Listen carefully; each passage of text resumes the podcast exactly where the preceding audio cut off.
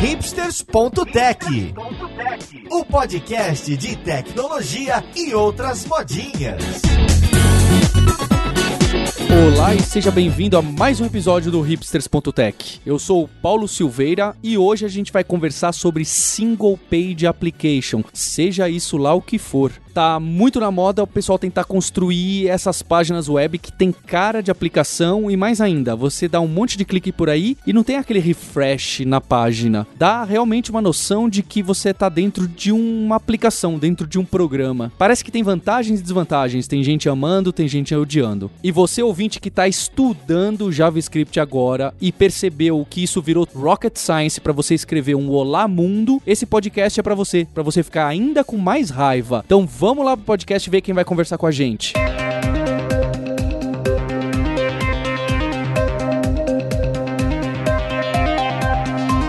Para a conversa de hoje eu lotei o meu hangout. Tô trazendo lá do Rio de Janeiro o Flávio Almeida. Tudo bem com você, Flávio? Tudo tranquilo, Paulo. O Flávio no tempo livre, quando ele não tá estudando as tecnologias de single page application, ele tá jogando Destiny online comigo. É o cara que bate 400 no light level, mais rápido que todo mundo. E eu carrego o Paulo nas raids. isso, isso, por favor, cortem isso do, essas informações do, do podcast. E além do Flávio, tô trazendo um soteiro metropolitano radicado em São Paulo, o Alberto Souza. Tudo bem, Alberto? Tudo sim, Paulo. Obrigado pelo convite. Legal. E tem dois convidados que vocês já estão cansados de ouvir aqui no podcast. O primeiro, diretamente da Filadélfia, engenheiro de software na Digital Ocean, é o Maurício Linhares. Como vai, Maurício? E aí, Paulo? Aqui tá tudo em paz. Tá, começou a ficar frio agora. O último convidado que as pessoas já estavam pedindo para que ele também tivesse uma trilha sonora é o Sérgio Lopes, o cara do mobile da performance da Kaelo e da Lura. Tudo bom, Sérgio? Tudo bem, Paulo. Quero ouvir minha musiquinha aí também que eu ganhei. e e pra gente começar a conversa, eu queria entender um pouquinho o que, que é Single Page Application. Essa aplicação de única página, ou seja lá como for a tradução, ninguém traduz, todo mundo escreve inclusive o acrônimo, né? A gente lê SPA por aí, todo mundo fala SPA, SPA. Uh, eles estão falando de Single Page Application. Quem podia me dar um exemplo clássico de Single Page Application para que aqui os ouvintes falem: Ah, agora entendi do que vocês estão falando? Ah, o exemplo que todo mundo sempre dá é o Gmail, né? Esse é o famoso. Gmail é uma single page application. Então, uma página que tem muita informação, tudo com letra minúscula e difícil de usar, é uma single é, page application. É uma, uma página cheia de spam, não, sacanagem.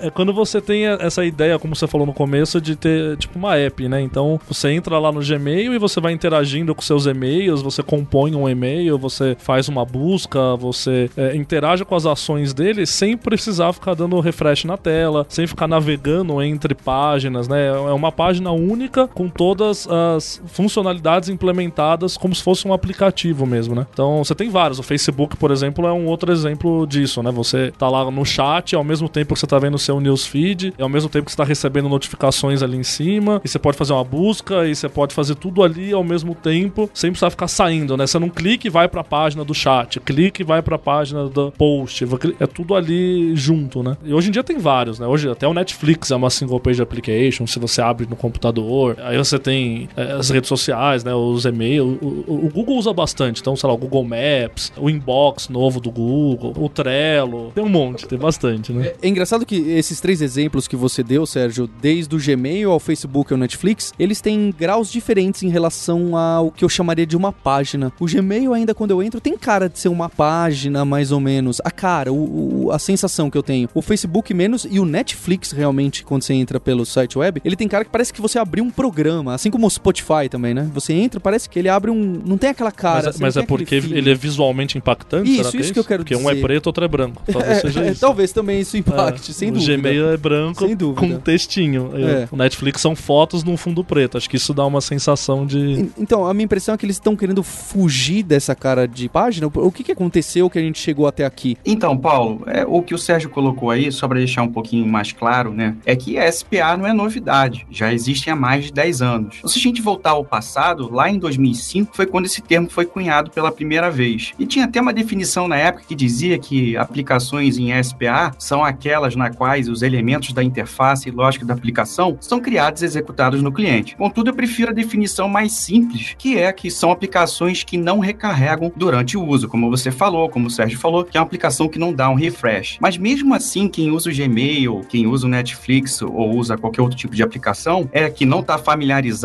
com a SPA, pode pensar assim: poxa, como é que eu vou usar uma página que não recarrega durante o uso? Como é que eu vou estar numa página e vou para outra sem minha página recarregar? Então, a grande questão aqui é que todo esse processo ele é feito via JavaScript e não pelo browser. Sendo feito pelo JavaScript, podemos dizer que o desenvolvedor com o JavaScript usurpa essa responsabilidade do browser, passando a assumi-la. Então, toda essa parte é feita via JavaScript. E uma coisa curiosa é que as SPAs começaram focando melhorar a dos usuários. Lá em 2005, 2006, tinha uma página de vendas de produto da AMD que você pesquisava, filtrava por processador, filtrava por peça, etc. E a AMD contratou lá o Michael Mikulski para criar essa página para melhorar a performance. Por quê? Porque a cada combo box que você selecionava, a tela da página dava um refresh, aí filtrava a próxima combo box. Você selecionava próximo filtro, dava refresh e esse processo deixava as explicações um pouco lentas na época da nossa internet que não era tão rápido assim. Tipo um site de venda de passagens online hoje em dia, né? Isso, isso, isso por aí.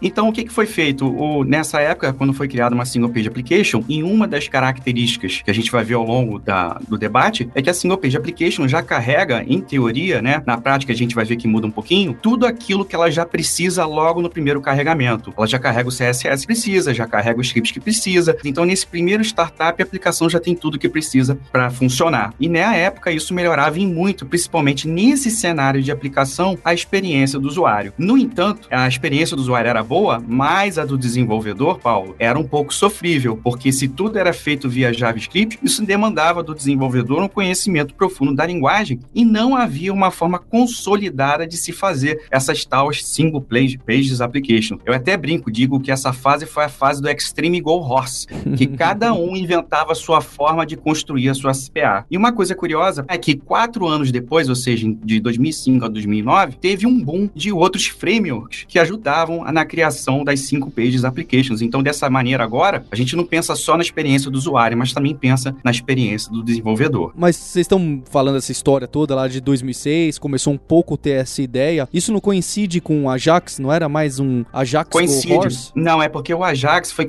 foi o Jesse James Garrett, lá da Adaptive Path, que cunhou o termo Ajax, e o Ajax foi a condição para a existência das SPAs. Por que que acontece? Eu posso ter uma aplicação tradicional usando Ajax, onde eu tenho uma web page tradicional, a página que dá refresh, e partes delas serem carregadas via Ajax. A ideia da Single Application não é só você carregar pequenas partes da aplicação ou fazer um carrossel usando Ajax, é fazer a aplicação inteira. É, não basta ser aquele autocomplete de CEP que sua página não vai virar um single page application. Né? É, é, vira, não é. vira um Ajax gigante aí, tudo é Ajax. Né? Você vai navegar numa tela, é um Ajax. Você vai interagir com uma funcionalidade da página, é um Ajax, né? Então, então tem essa É. ligação mesmo. tem. É o Tem. core, realmente, o core do, do, do single page application é trabalhar com Ajax, né? É, antes, como o Flávio falou, muito manual, então a gente fazia muito Ajaxinho na mão ali. Quando o próprio Gmail, quando surgiu, foi uma revolução, porque eles foram dos primeiros a usarem essas APIs de Ajax, que na época eram bem estranhas, eram API do Internet Explorer, enfim. E aí depois vieram essas ferramentas hoje mais modernas, que a gente vai falar daqui a pouco, que facilitam bastante o desenvolvimento, mas se você entrar ali, na, da- a- abrir o capô ali e for ver o que tem lá dentro, é Ajax pra tudo que é lado. É essa a ideia, né? E uma coisa curiosa também, Sérgio e Paulo, é que, assim, dizendo em inglês, né, falando em inglês, the rise of single page application se deve ao Chrome, porque antes do Chrome, a- as máquinas virtuais, né, os engines JavaScript não eram performáticos ao ponto de você poder criar aplicações single page mais sofisticadas. Então, quando o Chrome introduziu o V8, o V8, que é a máquina virtual que processa o JavaScript, fez com que todos os outros navegadores também melhorassem a máquina virtual, o engine JavaScript deles. Então, isso foi uma condição para a própria disseminação da SPA, melhorando a performance dessas aplicações. Bem, falando assim parece até que tá fácil, então basta eu aprender um montão de JavaScript que eu vou fazer a minha single page application. Mas saiu, eu, eu brinquei até do JavaScript ser rocket science, mas saiu um post aí no, no meio de 2016 que era justo brincando com isso. É um cara de startup e ele tá em inglês, eu tô deixando o link no hipsters.tech E ele conta a história dele que ele teve que aprender JavaScript um dia. E ele cita cada detalhe, cada framework, cada biblioteca que ele tem que fazer import, cada ferramenta de DevOps que ele tem que utilizar para deixar o JavaScript melhor. E só para ele fazer o Olá Mundo, e eu acho que nem era de uma SPA, ele usava um inferno de bibliotecas, uma quantidade absurda de programas, instaladores, browsers e máquinas virtuais. Como que tá isso? Eu acho que tá bem assim mesmo. Se você for olhar, você tem vários dessas ferramentas, né? O React, o Angular 2 agora, mesmo o 1, você tem o Ember, todos eles têm alguma ferramenta para criar o projeto. Se eles tiveram que criar uma ferramenta para você criar o seu projeto com tudo configurado, já tá meio que na cara que não é tão fácil você chegar lá e vamos, ah, tô aqui, quero aprender um pouco de Angular 2. Você não vai conseguir fazer o setup em dois minutos. Então eu não posso fazer um import no tal do Angular e já sair usando. É, tem uma série de obstáculos na minha frente. Bom, é, já foi essa época. Essa época todo mundo era feliz com jQuery, né? Que você Exato. baixava um JavaScript, você colocava no seu projeto e importava. Quem diria, né? Eu queria fazer justo essa Você pergunta. não tinha opção, né? Hoje ainda é possível, hoje ainda é possível. Você consegue fazer import de qualquer uma dessas bibliotecas e utilizar ela direto do import do browser. A questão é que a gente não quer mais trabalhar assim. Se você tivesse comparando isso com 10 anos atrás, que você pega a biblioteca, você mete um, um- a biblioteca, o JavaScript direto dentro como dependência do seu projeto, você importa aquilo ali dentro lá da sua aplicação e você coloca ela para renderizar no browser, a gente na verdade não quer mais fazer isso. Uma coisa que me chateou um pouco desse texto é que o cara ele tá ignorando as pessoas que sobreviveram à grande guerra do JavaScript dos últimos 15 anos, né? Porque quem viveu esses anos, né, os anos de Internet Explorer 6, de ter que usar jQuery para fazer tudo, porque era impossível escrever código que funcionasse em todos os browsers ao mesmo tempo. Eu acho que quem tá trabalhando com JavaScript hoje não viveu esse tempo que era impossível você trabalhar com alguma coisa sem o jQuery. O pessoal fala: "Ah, mas todo mundo usa jQuery para fazer tudo". É óbvio que a gente usa jQuery para fazer tudo, porque se você não usar jQuery, você tem que escrever JavaScript para os cinco browsers diferentes todos de uma vez só. E ninguém tá fazendo isso. Então, Amém. é muito bom, né, que existe essa crítica, ah, tem muita ferramenta, dá pra gente fazer direto no browser, e, e óbvio que dá, você pode escrever a sua aplicação React toda sem usar o, o Create React App. É completamente possível você fazer isso aí. Eu só não recomendaria ninguém fazer uma coisa dessas, porque você não quer ter o trabalho e lidar com todas as coisas que você vai ter que lidar se você estiver importando o React direto dentro da sua aplicação. Então, eu acho que a, a grande questão que o pessoal precisa perceber aqui, né, nessa discussão toda, é que essas ferramentas existem, mas elas não existem no vácuo. Existe um motivo para que essas ferramentas existam e apesar de que você tem que aprender como é que essas ferramentas funcionam ou não, nunca existiu essa época que você ia escrever uma aplicação, você metia um import lá no HTML e você usava o JavaScript. Isso não existiu. Ou pelo menos não existiu no- nos últimos, sei lá, nos últimos 15 anos de desenvolvimento que eu tive que fazer de desenvolvimento web. Isso nunca foi verdade que você podia fazer um, um- importar o JavaScript direto lá no seu HTMLzinho, ia funcionar em todos os navegadores perfeitamente sem nenhum framework. Isso não foi uma coisa que existiu na minha história de, de programar em JavaScript. Então, é de- é- é- exige que você aprenda? Exige. Mas hoje a situação é muito melhor do que a situação que a gente tinha no passado, né? Que você tinha que fazer isso tudo manualmente. Initiating System 1. Antes da gente chegar no Angular, no React e em outros frameworks que são focados aí no single page application, eu queria saber, a gente tem o jQuery, que durante muito tempo aí estava onipresente na internet, ainda está. Então o jQuery tenta executar um monte de tarefas que a gente precisa fazer numa página web, de forma a esconder esse monte de problema de fazer if Internet Explorer é assim que faz, if no Chrome inventa desse jeito. Legal. E, obviamente também hoje em dia os browsers todos, os modernos, já dá pra fazer quase tudo, né? Mas então o jQuery tinha esse cenário. Por que que as pessoas que desenvolvem single page applications não estão usando o jQuery? Qual que é a- o grande lance que aconteceu, que facilitou, que foi gerar a necessidade de outras bibliotecas e outros frameworks? A questão, Paulo, que você está colocando é o seguinte: no início das single page applications, o próprio jQuery ele era usado para garantir que o código que você ia escrever, que por exemplo, quando a gente programa em JavaScript, a gente manipula o HTML, o browser, a gente chama de DOM, para gerar modificações. Eu li um dado no servidor, quero publicar ali na tela, então a galera usava o jQuery. Legal. Mas o jQuery era uma biblioteca só para você manipular o DOM e te garantir, te blindar das idiosincrasias, das diferenças entre navegadores. Só que o jQuery ele não resolvia problemas como, por exemplo, rotas. Uma single page application tem uma coisa particular que é o seguinte: a, a sua URL do teu browser ela tem que mudar, mas ela não pode carregar uma nova página do servidor, porque se ela fizesse isso, sua página recarregaria. Então, cada um tinha que criar, se virar nos 30 e criar o teu próprio sistema que a gente chama de roteamento, de rotas. Ou seja, dada uma URL tal, via o JavaScript vai fazer um depara. Para essa URL, eu vou buscar um fragmento de HTML no servidor, vou trazer e vou enxertar esse HTML na sua página principal, que é aquela que carregou e nunca mais vai recarregar. Isso quando era com jQuery, você meio que fazia na unha e dava Você trabalho. fazia a manipulação do DOM na unha e ainda tinha que elaborar a lógica desse sistema de rotas. O ponto é que o jQuery não influenciava nisso, né? O jQuery, ele era, é o que o Flávio falou, ele só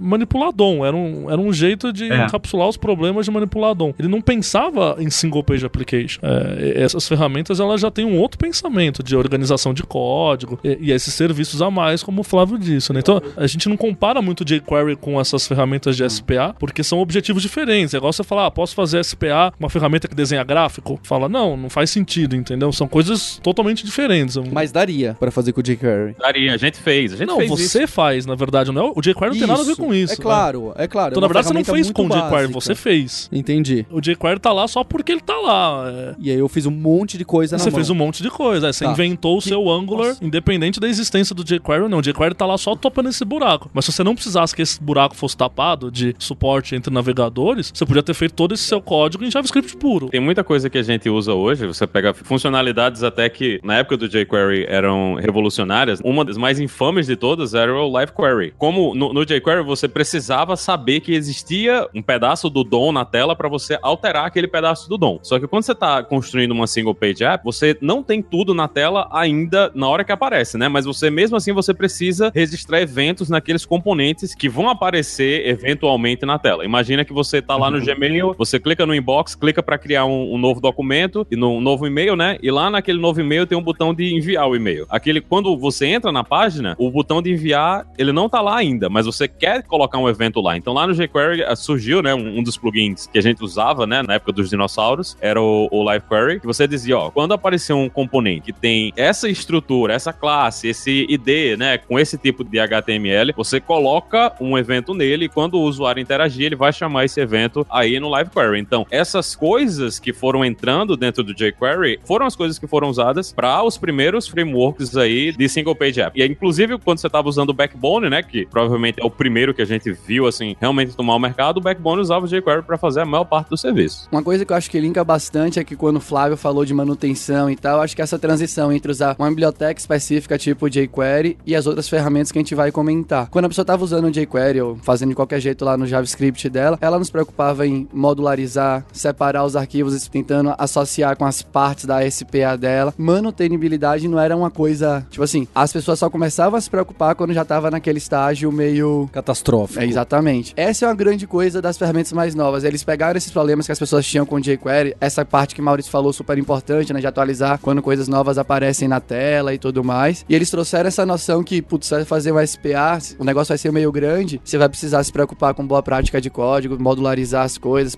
pensar em reusabilidade e tudo mais. Eu acho que as ferramentas mais novas trazem muito isso. Então, pegando o que o Roberto colocou, é por aí mesmo, porque se você usa SPA, você está escrevendo JavaScript o tempo todo. Se você está escrevendo JavaScript o tempo todo, o que, que eu posso fazer para escrever menos? Então, foram criados, junto com a evolução do SPA, eu até arrisco em dizer que o SPA foi que movimentou essa criação desses novas formas de se resolver problemas como a manipulação do DOM, o sistema de rotas. Então, isso fomentou, forçou né, a comunidade a pensar em novas estratégias. Foram pintando os novos frameworks. Então, o jQuery foi substituído por outras estratégias, estratégias para roteamento foram incluídas, injeção de dependência, por exemplo, se você tem uma aplicação em JavaScript muito grande, você quer, tem, separa a sua aplicação em módulos, em partes, né? Porque é igual a tua casa, se você quer se organizar, cada gaveta você tem as coisas que você precisa. Então vai ter hora que você vai precisar de algo que tá na primeira gaveta e na terceira gaveta. Só que, pô, você não vai lá e vai toda hora pegar essa gaveta. Você pode pedir por uma biblioteca, por um framework, trazer o que você precisa para executar é a tua tarefa. Então, tudo isso foi evoluindo para facilitar o uso das single pages applications, que fazem um uso, sim, ferrenho de JavaScript. O, o Alberto, daqui a pouquinho, eu sei que ele é chegado ao React, ele deve falar um pouquinho do React, como o React ataca esse tipo de problema. Eu sou chegado um pouquinho ao Angular e o Paulo aí, eu passo a bola pro Paulo aí para ver o que quer saber mais da gente aí. Então, o que eu queria saber, eu tô há cinco minutos levantando a bola e ninguém dá a cortada. Tem um monte de termos que eu ouço com single page applications, desde esse negócio de rotas até data binding, e é isso que eu queria saber. Então, o jQuery realmente não resolve grande parte desses problemas que apareceram pra gente criar single page applications. Então, eu queria saber mais ainda quais são esses problemas e que tecnologias esses frameworks apresentam para resolvê-las. Rota é legal, separar os componentes é bacana e tal, mas pra mim, como desenvolvedor, quando eu descobri que eu podia mexer no objeto lá na casa do chapéu e meu input pegar o valor magicamente e aparecer ali no input, eu falei, meu Deus. É, Alberto,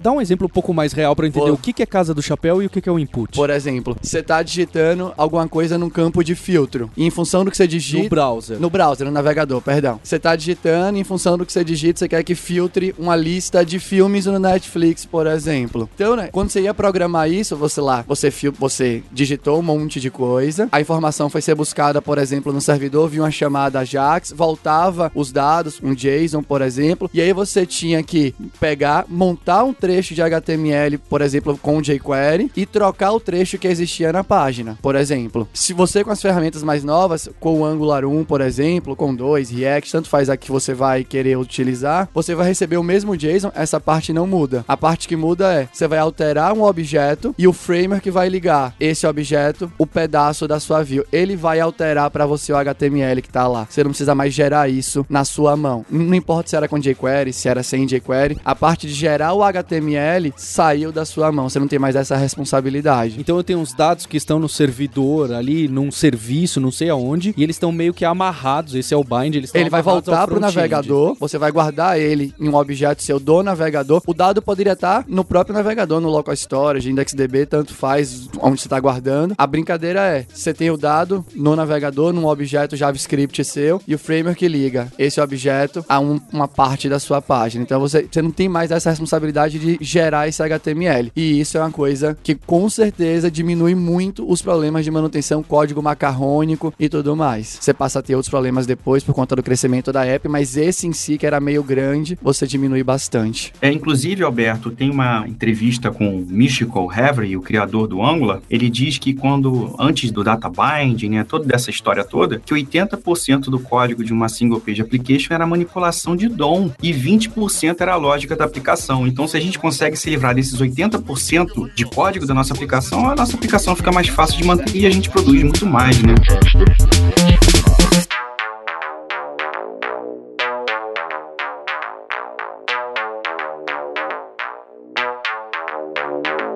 E Linhares, você citou o Backbone como sendo um dos primeiros aí a se colocar como single page application. Qual foi a novidade que ele trouxe e por que, que ele apareceu antes? Já, a gente já percebia na comunidade de JavaScript que havia um problema aí nessa coisa de escrever esses single page apps, porque você escrevia muito código, você tinha esse problema de escrever o código de renderizar, de escrever o código de atualizar view, e não existia uma forma organizada de se fazer a coisa. O que, o que acontecia era que você tinha aquela aplicação construída toda com jQuery, né? Toda com o você, você registra o evento no jQuery, aí rodava o evento, e às vezes você registrava o mesmo evento em vários lugares diferentes, e a aplicação ficava uma loucura. Era muito difícil de você entender o que estava acontecendo dentro da aplicação, porque você tinha vários lugares olhando para eventos dentro e procurando eventos em cima de HTML. Então imagina que se eu trocasse o CSS em um dos, dos meus links lá, eu podia quebrar a aplicação toda, porque ela não ia mais encontrar os links e registrar os eventos. Então o pessoal viu, ó, não, isso não é jeito de construir a aplicação. Vamos, vamos ter que organizar a construção de aplicações. E um dos primeiros frameworks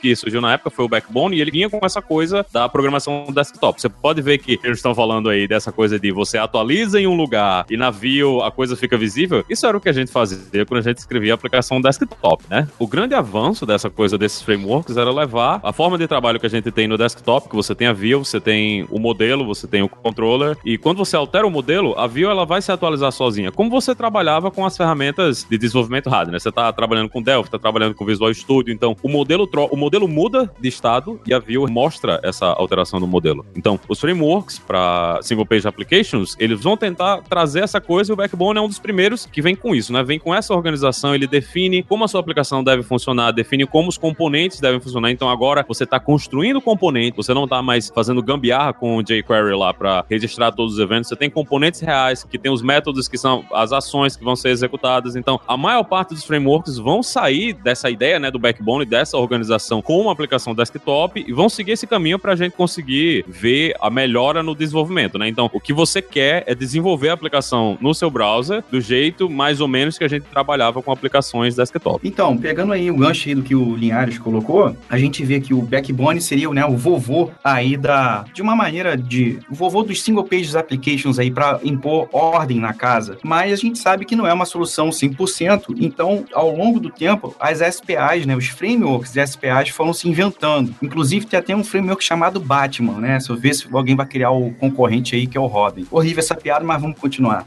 É, mas dentro desse sentido, é.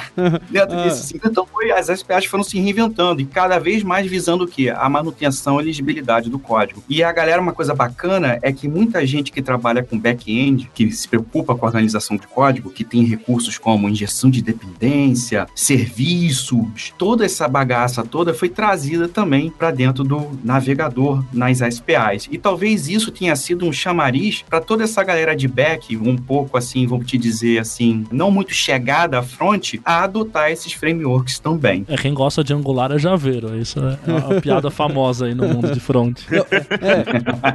Pô, mas eu sou javaneiro, então já, já era. O papo vai indo e vai lembrando, como o Linhares falou de RAD, aqueles ambientes de desenvolvimento de arrastar e de você linkar um objeto visual do Visual Basic antigão com o seu código. Fica lembrando essas tecnologias web que hoje já são velhas, como o JSF do Java e o ASP.NET antes do MVC, que são soluções que são bem questionáveis hoje em dia, especialmente para aplicações que não tem um absurdo de quantidade de formulários e tem um pouco mais de cara de página. Então por que, que a gente tem essa retomada nessa ideia de componentes que fazem data bind, mais ainda, agora só do front-end ali? Não, nesse sentido, se a gente pensar nessas tecnologias, algumas dessas tecnologias que trabalham com componente no lado do servidor, como você disse, são questionáveis em termos de performance, uso de memória e por aí vai. Só que nas single pages application tem uma mudança aí. Esses componentes são renderizados e montados no client. Aí vou contar uma coisa aqui, minha avó é portuguesa e em Portugal ela trabalhava num bar, né, que Deus a tenha, que ela não escute o que eu tô falando. Ela dizia o seguinte: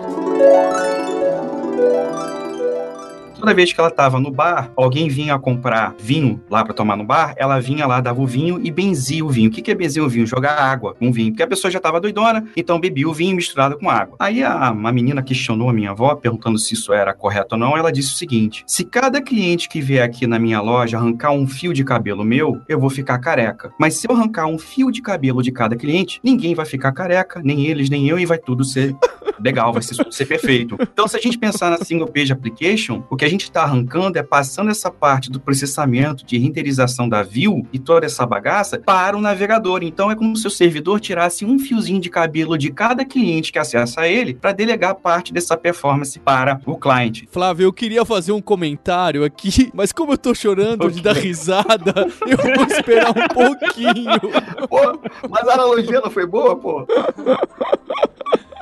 Desde a hora que entrou a avó portuguesa, eu vou mentir que deu uma ferrada no acompanhamento do raciocínio. Na hora que você começou com a avó portuguesa, eu já tava difícil de prestar atenção. E eu posso dizer que tem pessoas com lenço nos olhos, enxugando as lágrimas. Não, mas tem que Então ficar bota- isso, então velho. Tem que ficar, avó. pô. Não, mas é claro, mas eu não tô discutindo, mas isso, é- esse é o. muito legal, cara.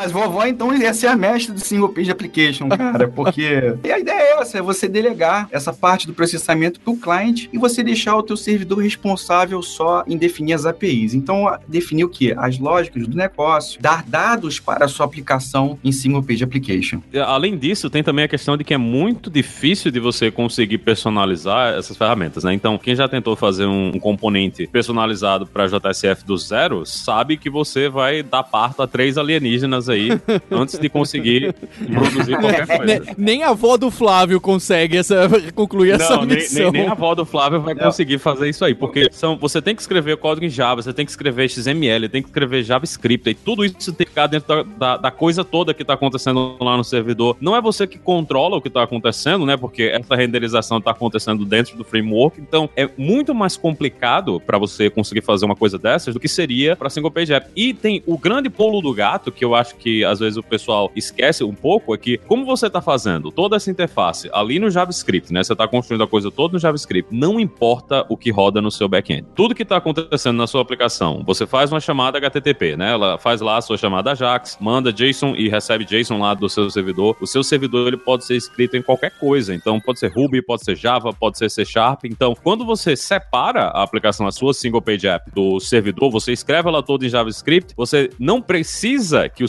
seja em JavaScript, o que é diferente de você estar trabalhando ali com ASP.NET ou com JSF, né? Que você é obrigado a utilizar Java ali no back-end, porque é a única tecnologia que vai funcionar. Então, eu acho que essa liberdade também foi uma coisa que facilitou a adoção desse tipo de aplicação, porque a galera que está trabalhando no front-end trabalha no front-end e a galera que está trabalhando lá no back-end escolhe a tecnologia que eles quiserem para o back-end também.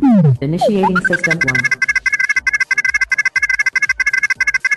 Acho que a gente já pode falar então dos frameworks e bibliotecas que auxiliam a construção dessas single page applications. Vou começar pelo Angular, o Angular JS super da moda, que teve a versão 2 bastante polêmica. Queria entender o que, que é, o que, que faz e quais são as principais características dele. Então, Paulo, diferente do Google Glass, o Angular JS foi um sucesso da Google. Foi um framework que conseguiu entrar no coletivo imaginário dos desenvolvedores. Mas por que, que ele conseguiu isso? É assim, rapidamente aqui falando. Porque ele justamente é, entregava, ele foi pioneiro não só a dar uma solução completa de single page application. Ele dava para você um módulo para controlar a rota da sua aplicação, tá? Você não precisava lidar com aquela ideia do sistema de rotas que para determinada URL tem que ir lá no servidor, carregar um pedaço da view, manipular via JavaScript, tudo isso ele faz para você. Ele dava injeção de dependência, algo que a gente no back-end, independente da linguagem, é, gosta de usar. Deu também o mecanismo de data bind que a gente conversou, que era você alterar um dado na view e essa view, perdão, um dado no modelo e esse dado do modelo refletia automaticamente na view, mas o Angular trouxe algo que foi o two-way data binding, que foi algo bem legal dele, que era você altera o dado no modelo e a view é renderizada. Mas se eu altero, por exemplo, um input na minha view, eu altero o modelo. Então eu tenho uma comunicação aí bidirecional. Só que o tempo foi passando, o Angular foi adotado não só pela Google, curiosamente aqui a Google tem 1.600 projetos internos usando o Angular 1, ou seja, o maior cliente do Angular é a própria Google. É, o tempo foi passando, saíram outros frameworks aí, por exemplo, React, outros frameworks também já estavam aí na, na época, que era o Ember, e esses frameworks deram respostas diferentes para alguns problemas que o Angular é, respondia. Por exemplo, o mecanismo de two-way data bind do Angular, ele não era muito performático. Se você tivesse muito, abusasse do two-way data bind, a tua aplicação ela ficava meio, vamos supor assim, a performance deixava a desejar. Então o que aconteceu? Rapidamente chegando aqui no Angular 2. A equipe do Google, antes de lançar o Angular 2, teve uma conversa com a equipe do Facebook, criadores do React, teve uma conversa em particular com criadores do Ember, com a comunidade que mantém o Ember. Qual era a ideia deles? Se a gente tem que refazer algo do zero, que nós da Google dependemos, vamos ver o que há de melhor nesses frameworks e tentar trazer para dentro do Angular 2. Então o Angular 2, Paulo, não é um upgrade do Angular 1. É algo completamente novo, escrito do zero. Então, é, eu até costumo brincar que você não migra de Angular 1 para Angular 2. Você simplesmente cria uma aplicação em Angular 2. Então, o Angular 2 trouxe novidades, que foi a facilidade de criar componentes. Não existe mais essa ideia de MVC, que eu tenho uma, um model, eu tenho um controller no meio e a view. Você cria realmente um componente. O próprio componente tem o dado, o comportamento e faz essa transição do dado para o comportamento e executando alguma ação atrai o modelo. Sistema de gestão de dependência foi adicionado, é, utiliza a linguagem TypeScript da Microsoft. Veja lá a Google usando uma tecnologia da própria Microsoft. O TypeScript nada mais é do que o ECMAScript 2015, o ECMAScript 2006, é um superset, adicionando tipagem estática, como Java, quem trabalha em Java, né, sabe do type checking, sua ideia fica mais inteligente. Eu possuo interfaces, eu possuo decorators no meu código que eu posso usar anotações, tudo para tornar meu desenvolvimento mais fácil. E por fim, uma coisa aqui bem resumida do Angular é que o Angular 2 eu não gosto de chamar nem de biblioteca, nem de framework. framework. Eu gosto de chamar de plataforma. Por quê? Porque todos os problemas que acometem as single pages applications, a equipe do Angular tentou endereçar. Por exemplo, carregamento preguiçoso de modo, renderização no lado do servidor. Tudo isso para aumentar o que? Aquele primeiro carregamento da tua página. Então, o Angular, ao meu ver, é uma plataforma de criação de single page application que traz aí um cinto de utilidades aí do Batman para você endereçar esses problemas de single page application.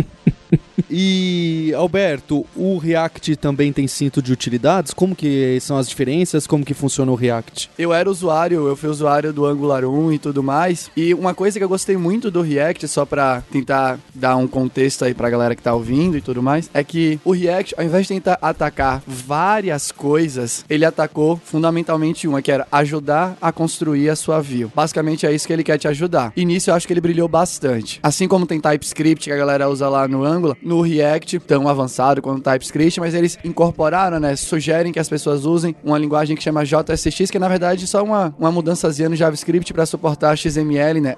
Que a galera vai acabar usando, na verdade, a marcação do HTML de dentro de seu código JavaScript para você conseguir construir seus componentes. Então essa é a parte que eu gosto mais dele. Ele ataca só a view, eu acho super simples para você criar o seu componente, é muito pouco mágico, você consegue acompanhar exatamente o que está acontecendo, é você que indica para ele quando é para ter uma nova atualização da view e tudo mais. Então essa é a parte que eu gosto mais dele. Simples, resolve um problema específico e não, não sei se é o que eu vou falar, não sei se vai ser, se é polêmico ou não, mas a maioria das apps que eu participei que, que us, usavam JavaScript, a maior parte do código é consumir dado do servidor, preparar um pouquinho esse dado e jogar para a tela. Eu não acho que precisa realmente de muitas coisas, mesmo no SPA, muita lógica, muita feature para conseguir atacar esse problema específico.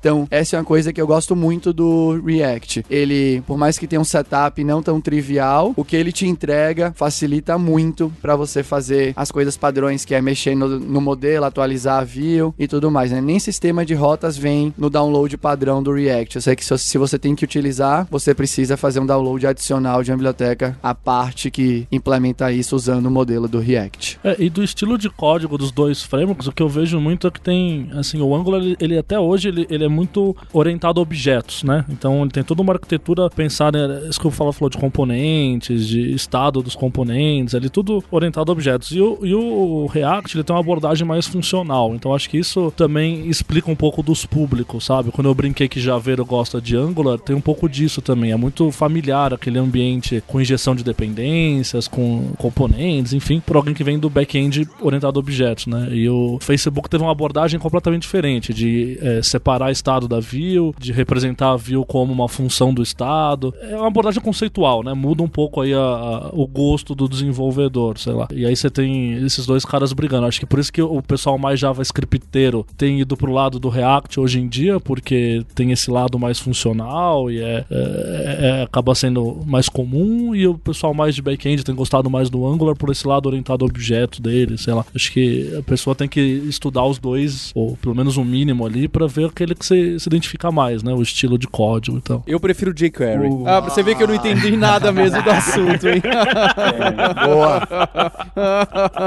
Old but gold. Tem uma coisa do React, apesar de eu usar Angular nos meus projetos, que trouxe, atraiu muita pessoa, muitos desenvolvedores, principalmente do lado do Angular, que foi essa questão de renderização nativa da view no back-end, no primeiro carregamento da página. Por exemplo, numa single page application, tem um problema clássico de Search Engine Optimization, de Que é o seguinte, se sua view toda é montada no lado do navegador, ou seja, quando o teu robô lá, do teu mecanismo de busca for indexar a tua página, ele vai estar tá lendo é um monte de JavaScript e o HTML não vai estar tá pronto. O Google hoje, a Google consegue indexar hoje páginas que fazem uso ferrenho de Ajax, mas não é 100% garantido, eles até pedem que é para você olhe lá no Google Webmaster para verificar como a sua página está sendo recarregada. Ou se você fez uma pesquisa no Bing ou fez uma pesquisa em outro search engine, você quer que sua página apareça. Então o React foi um dos primeiros que trouxe essa questão de dar o primeiro carregamento da página, o first load da página, já com os componentes renderizados, garantindo assim é um maior tempo de resposta de carregamento da página e resolvendo questões de SEO. Tanto isso influenciou o Angular 2 que o Angular 2 também agora já possui um sistema de pré-renderização no lado do back-end. Então esse é um dos problemas. Talvez o Sérgio queira falar um pouquinho que o Sérgio é meu mestre aí em Search Engine Optimization aí em SEO. É, eu, eu diria assim, eu não começaria nenhum projeto SPA hoje que não tenha renderização no servidor. Acho que é absolutamente proibitivo hoje em dia você começar um, um projeto que dependa 100% de JavaScript client-side. Você tem muita coisa que pode dar errado. O Search Engine é uma delas. E aí você precisa desse outro lado no servidor. E aí, nesse sentido, acho que é muito legal porque essas ferramentas modernas estão caminhando para isso, né? O Angular 2, o React. É, o pessoal do React ainda critica um pouco porque o Facebook, que é o criador do React, não é usuário dessa parte do server-side rendering. Então é uma parte meio assim de lado no framework. Você exige muito esforço pra gente usar. O Angular ele já veio com um negócio mais prontinho, que é legal. Tem o Fast Boot também, que foi precursor dos dois, mas enfim. Mas acho que é essencial. Acho que é, é uma. Fica aí uma dica para quem estiver usando é, React ou Angular de ir atrás disso. Ele resolve um monte de cenários, né? Resolve o cenário da performance do primeiro carregamento, resolve o cenário dos search engines encontrarem o seu conteúdo, resolve o cenário de você ter uma página mais renderizada mais progressivamente. Então, se você, se você tiver algum problema no seu código JavaScript, você pelo menos entregou um HTML funcional, entende? É, então, ele é muito mais, é uma aplicação muito mais resiliente, né? Muito mais à prova de falhas do que uma aplicação que depende 100% de JavaScript. Aí os defensores de Progressive Enhancement vão, vão ficar mais felizes também. Então, você tem mil vantagens para se fazer isso. Eu acho, eu recomendo para quem estiver ouvindo que pesquisa. Claro, talvez não no começo, você tá aprendendo o React, você usa o React da maneira tradicional, usa o Angular da maneira mais simples, direto no navegador, mas caminhe para é, a hora que você for colocar isso em produção, você ter essa funcionalidade a mais, né, de renderizar no servidor. Isso eu acho essencial hoje em dia. Acho que uma coisa que é importante de lembrar, assim, que a gente comentou, né, mas que às vezes não, não fica muito claro, é que o React ele é só uma biblioteca de view. Ele não faz nada além de mostrar view. Então, você dificilmente vai usar o React sozinho. Você vai sempre utilizar o React com alguma outra ferramenta. No geral, a gente usa o, os frameworks que a gente fala, que são os frameworks que implementam Flux. Uma das formas, né, de você arquitetar uma aplicação feita com React. Existem várias implementações do Flux. Acho que as duas hoje, as mais comuns são o Redux e o Nuclear.js, que são dois frameworks que implementam essa coisa de manutenção de estado e de atualização da view, né, para você com esse estado interno. Ele muda, então, quando você está usando React, você não vai usar ele sozinho. Você vai sempre colocar um desses frameworks do lado. Então, você precisa aprender o React e um desses frameworks de Flux, né, para você organizar a sua aplicação, que é diferente dos outros frameworks. E como eu disse lá na abertura, Rocket Science. na- no caso, até o nome dos frameworks tem nome de ciência maluca, né? O Nuclear aí, me lembra então, é Nuclear Science, então. É, é Nuclear.js, né? Todo louco aqui. A,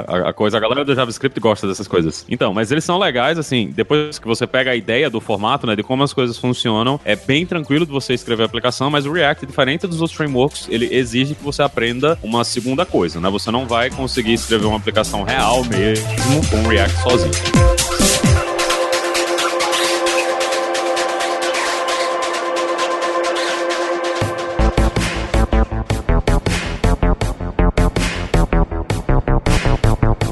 Assunto já começou a ficar pesado pra mim. Eu queria saber o que que traz de vantagem mesmo eu decidir que o meu sistema, minha aplicação, meu programa vai ser uma single page application. Porque hoje eu vejo muita gente querendo usar Angular, querendo usar o React simplesmente porque quer. E sendo que em muitos casos me parece que se fosse simplesmente uma página como todas as outras, teria funcionado tão bem quanto ou até melhor. Eu acho que hoje em dia a pior coisa que você pode fazer é tomar uma decisão de qual tecnologia você vai usar por causa da modinha, né? Mas o programa é sobre isso, Sérgio. É, É. Não, vá, não vá ser hipster e usar React hoje só porque a gente falou de React. né? Teve ouvinte que ficou chateado agora, mas vamos lá. Assim, a gente vê muita gente usando mal essas ferramentas hoje. Como você falou, gente que usa em cenários que não faria o menor sentido ser uma single page application. Você não tem é, interações na mesma tela, o refresh não seria um problema. E aí você fica carregando aquele monte de JavaScript no navegador, você faz uma arquitetura muito mais complicada, às vezes desnecessariamente, né? É, eu participo de muitos eventos com palestra e tal, e, e entro em contato com muita gente que tá usando essas coisas. Já assisti muita palestra de grandes e-commerces brasileiros, de grandes portais brasileiros, de é, um monte de gente falando por que que usa React. Eu fico muito triste porque muitas vezes eu ouço, inclusive grandes empresas, as pessoas falando que usaram React por uma conveniência do desenvolvedor. E só. Eu acho que essa é a pior coisa que você pode fazer. Eu, eu sou um cara muito focado em. é, O pessoal me conhece de performance, de é, com- entregar valor para o usuário final, né? E aí, às vezes, você tomar tomar uma decisão simplesmente porque aquilo simplifica um problema seu de desenvolvimento arquitetural, pô, ficou bem mais simples, olha que legal. Agora eu não preciso aprender Java e JavaScript, é só JavaScript. Ou, olha só, agora eu escrevo aqui com um framework que me faz X e Y mais rápido no meu dia a dia. E em detrimento disso, você está fazendo o seu usuário sofrer, porque ele está recebendo uma aplicação que agora não tem Progressive Enhancement, você tem uma aplicação agora que carrega um monte de JavaScript. É, é fácil você abrir qualquer um desses sites. Você pega,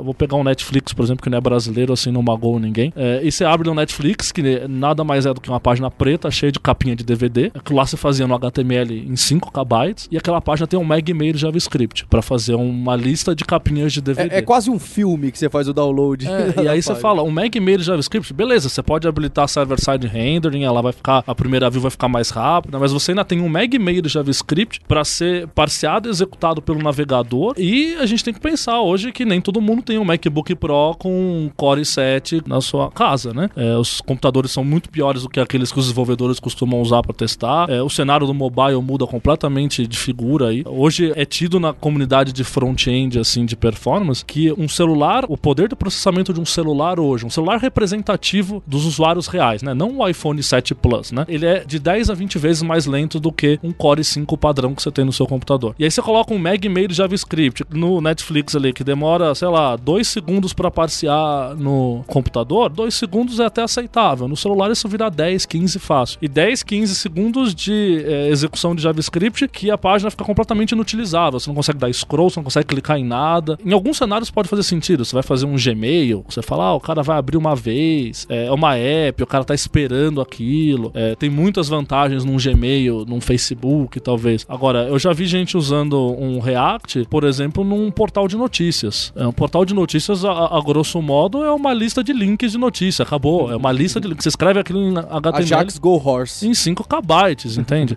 e aí o cara me coloca um React ali para render um mega de JavaScript para renderizar uma lista de link. Aí você fala, não tá usando pra coisa certa, entende? Um, ou já vi gente de e-commerce usando o React e se ferrando depois com SEO, que é um ponto que o Flávio levantou. O cara faz o e-commerce inteiro em React, pô, que legal, minha arquitetura toda desacoplada, JavaScript, API, sei lá o quê. E a loja não vende. E a loja não vende, entendeu? Aí o cara tem que habilitar o server-side render posteriormente. A hora que ele habilita isso, ele descobre que tem uma série de dificuldades. Não é uma coisa fácil fazer o mesmo JavaScript rodar no client e no server. Tem uma série de dificuldades. E a hora que ele faz isso, ele descobre que não só isso. Ele, ah, beleza, o primeiro view ficou rápido, mas eu mando um mega de JavaScript do mesmo jeito. E aí? Então tem um monte de coisinhas aí, você tem que pensar muito bem no cenário que você está utilizando. E tem que pensar assim, né? Eu acho que minha frase final, até para dar voz para os outros, é que a web é um lugar complicado, é um lugar bagunçado. Você tem muitos navegadores diferentes, muitos tipos de redes diferentes, muitos tipos de dispositivos diferentes. E quanto mais você traz o poder para sua mão, como o Flávio falou desde o começo, né? Você escreve em JavaScript, está trazendo essa responsabilidade para você. Mais risco você está tomando de você se ferrar numa rede de alta latência, de você se ferrar num browser menos atualizado, de você se ferrar num dispositivo menos capaz. É, se você deixasse isso para o navegador, para a web clássica, a web foi feita para renderizar HTML estático com CSS em cima e um JavaScript adicional para acrescentar essas coisas, para acrescentar comportamento. E aí você tem uma aplicação muito mais resiliente, né? Essa é uma palavra comum nesse mundo, né? De uma aplicação muito mais robusta, muito mais à prova de coisas que vão dar errado. Claro, se você tem um ambiente controlado, eu e o Alberto a gente conversava antes do podcast sobre fazer, por exemplo, um ponto de venda de um supermercado com Angular, com React. É, você controla os clientes do ponto de venda, você controla o, o servidor, você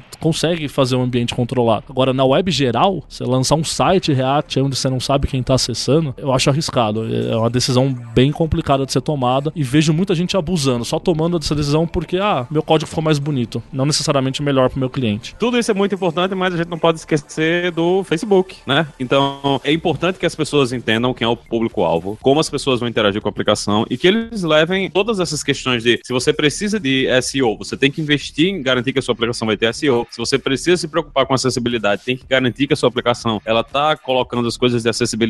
Mas assim, eu acho que o uso desses frameworks, se você tem uma aplicação que não é um site de notícias, porque realmente para o site de notícias isso não faz o menor sentido, organizar o seu JavaScript usando um desses frameworks vai facilitar muito a sua vida e a manutenção da aplicação no longo prazo. Então, eu acho que a gente tem que entender esse balanço, né? Tem que atingir um equilíbrio aí nas coisas de usar um framework para facilitar, mas também não causar problemas para o cliente só porque você resolveu fazer o seu site de notícias com React.js, que provavelmente vai ser a morte do site, que nenhuma ferramenta ferramenta de busca vai encontrar esse site aí. Mas eu acho que essas ferramentas elas facilitam muito o desenvolvimento, a gente consegue construir coisas bem melhores com essas soluções e eu não vejo um outro futuro para o browser, né, para a construção de aplicações no browser que não seja a gente continuar construindo aplicações com usando esses frameworks.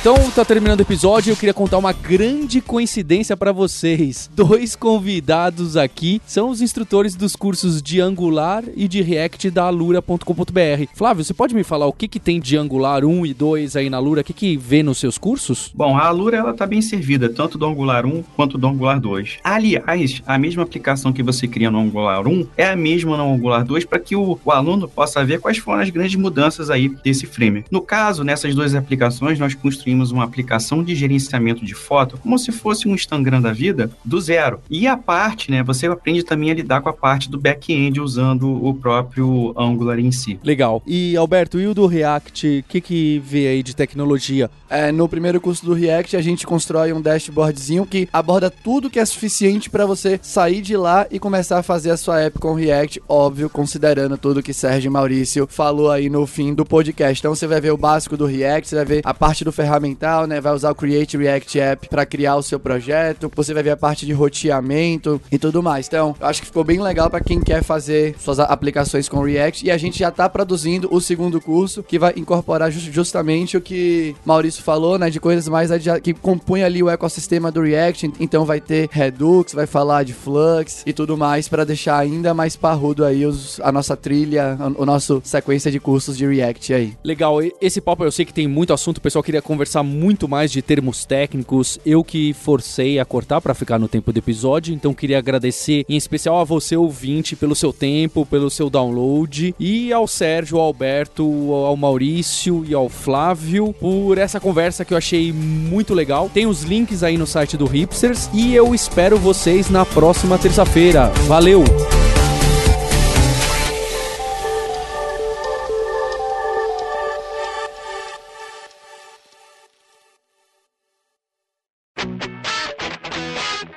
Você ouviu o hipsters.tech, produção e oferecimento alura.com.br, cursos online de tecnologia e Kaelon, ensino e inovação. Edição Radiofobia, podcast e multimídia.